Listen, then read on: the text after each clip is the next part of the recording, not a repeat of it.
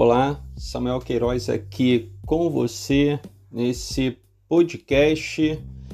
Hoje eu vou estar falando sobre a radiação, a radioatividade e a vida cotidiana. Vamos lá. A radioatividade, pessoal, é parte da nossa Terra e ela existe o tempo todo.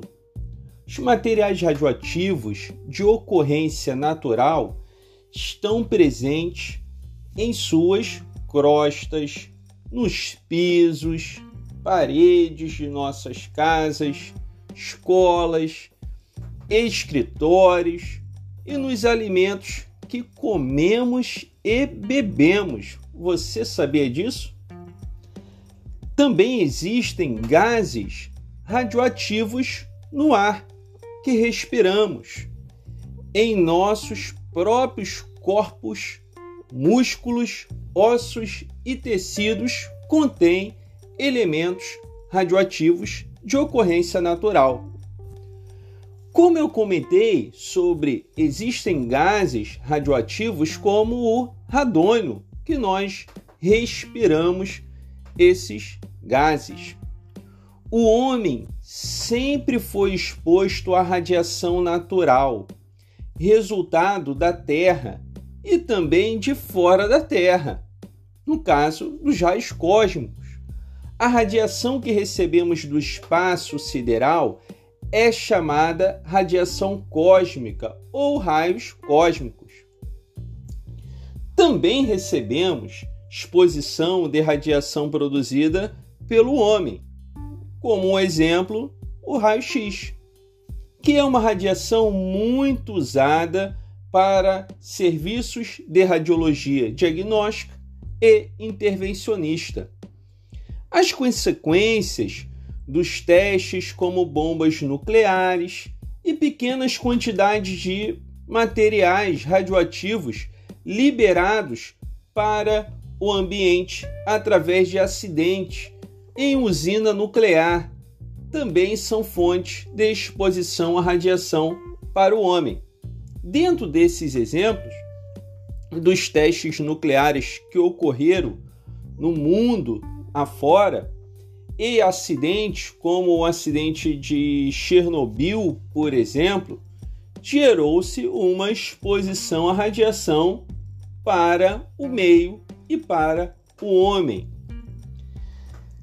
Continuando, a radioatividade é o termo usado para descrever a desintegração por unidade de tempo em átomos instáveis, quer dizer, átomos com excesso de energia interna que vão buscar estabilidade, liberando radiação para o meio. O átomo pode ser caracterizado pelo número de prótons no núcleo, conhecido como número atômico, que estão representados na tabela periódica. Alguns elementos naturais são instáveis. Na verdade, muitos elementos naturais se encontram na forma instável, liberando radiação para a natureza Portanto, seus núcleos se desintegram ou decaem, liberando energia na forma de radiação. Essa radiação pode ser uma radiação eletromagnética ou corpuscular. Uma radiação eletromagnética não tem massa, não tem carga, se propaga no vácuo à velocidade da luz, se propaga de forma linear. Uma radiação corpuscular tem massa. Os radionuclídeos decaem a uma taxa característica que permanece constante independentemente de influências externas, como temperatura ou pressão. O tempo que leva para metade dos radionuclídeos se desintegrarem ou podemos dizer decair, é chamado de meia-vida. Isso difere para cada radionuclídeo, variando de frações de segundo a bilhões de anos. Você tem elementos com meia-vida curta, como elementos com meia-vida longa. Por exemplo, a meia-vida do iodo 131 é de 8 dias, mas para o urânio 238, presente em quantidades variadas em todo o mundo, são na faixa de 4,5 bilhões de anos. O potássio 40, a principal fonte de radioatividade em nossos corpos, tem meia-vida de 1,42 bilhão de anos. Enfim, o que eu estou mostrando é que a radiação ela está no nosso dia a dia, no nosso cotidiano.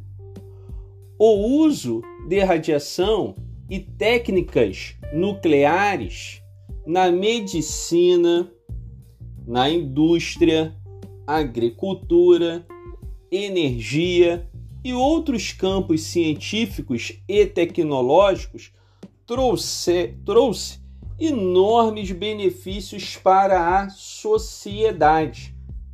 Os benefícios da medicina para o diagnóstico e tratamento em termos de vidas humanas salvas são enormes. A radiação é uma ferramenta essencial no tratamento de certos tipos de câncer. Três em cada quatro pacientes hospitalizados nos países industrializados se beneficiam de alguma forma de medicina nuclear ou com uso da radiação dentro do diagnóstico. Os impactos, pessoal, benefícios em outros campos são também semelhantes. E isso eu deixo para vocês que a importância da radiação em nosso dia a dia.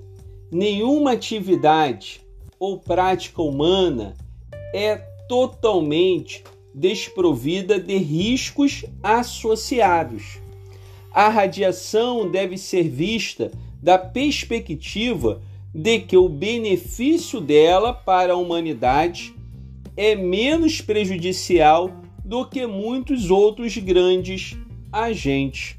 Com isso, eu finalizo esse podcast. Um grande abraço, Samuel Queiroz, aqui.